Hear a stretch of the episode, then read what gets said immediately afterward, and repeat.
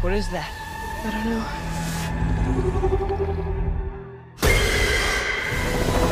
I believe that everything happens for a reason.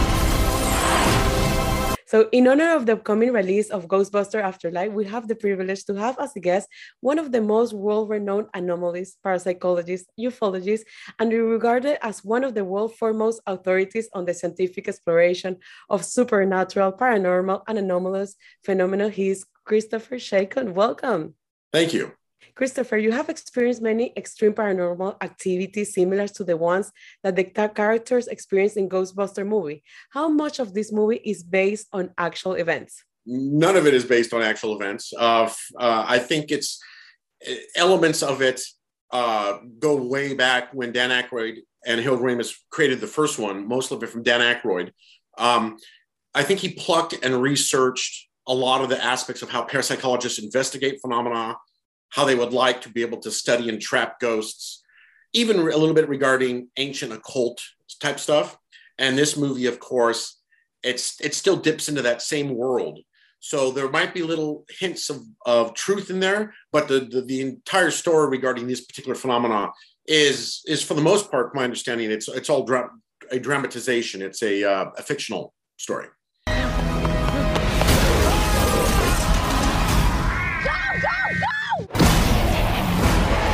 For nearly 40 years, you have traveled the world investigating and researching thousands of extreme paranormal cases with aliens, ghosts, demonic presence, witchcraft, among others. Have you ever had or seen a near death experience?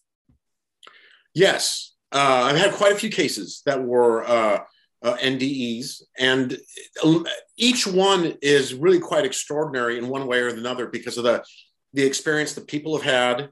Um, who have these experiences whenever they encounter these type of phenomena, uh, the evidence we collect through it, and it's really quite compelling to not only what's possible when we're at this altered state of consciousness, but also what's potentially out there as well. And I think a lot of the, I don't think it's even close to even comprehending of what is feasible beyond once we leave, lose, once we leave our bodies, the possibilities. Have you or any of your family ever seen a spook, specter, or ghost?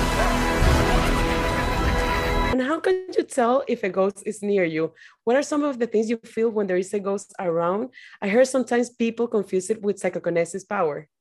Yes, a lot of poltergeist activity when objects are moving are often connected to um, psychokinetic ability, recurring spontaneous psychokinesis, it's called RSPK. Um, and a lot of actual ghost normal experiences are the same thing. They're, uh, it could be experience of very types of not only psychological phenomena, but parapsychological. psychic phenomena can often be misinterpreted as ghost phenomena. You know, there's a whole process that you have to go through in order to eliminate that it's not a ghost. But it's, it's first, first and foremost good to at least rational, you know, get rid of the, the obvious explanations that it's not a pet or just air conditioner going off or something like that. Um, and then you begin to look at the other possibilities regarding psychic phenomena or parapsychology. Whole city. It's like The Walking Dead. And I suppose you get hundreds of photos of ghosts, UFO stigma, all sort of things. How can you define something is real or fake? And what are the key factors that you need to have in order to work on a case? Well, yeah, um, of the photos and video footage I get, I, I, I don't put much weight on those because it's only a one piece of a puzzle. And whenever an investigation goes on, there's so much more to it besides just what's audio or video footage. Um, for the investigations I'm on, we do complete psychological profiles of everybody who experienced it. They do medical profiles, physiological ones. We have to do environmental assessments of the of the environment, the phenomena.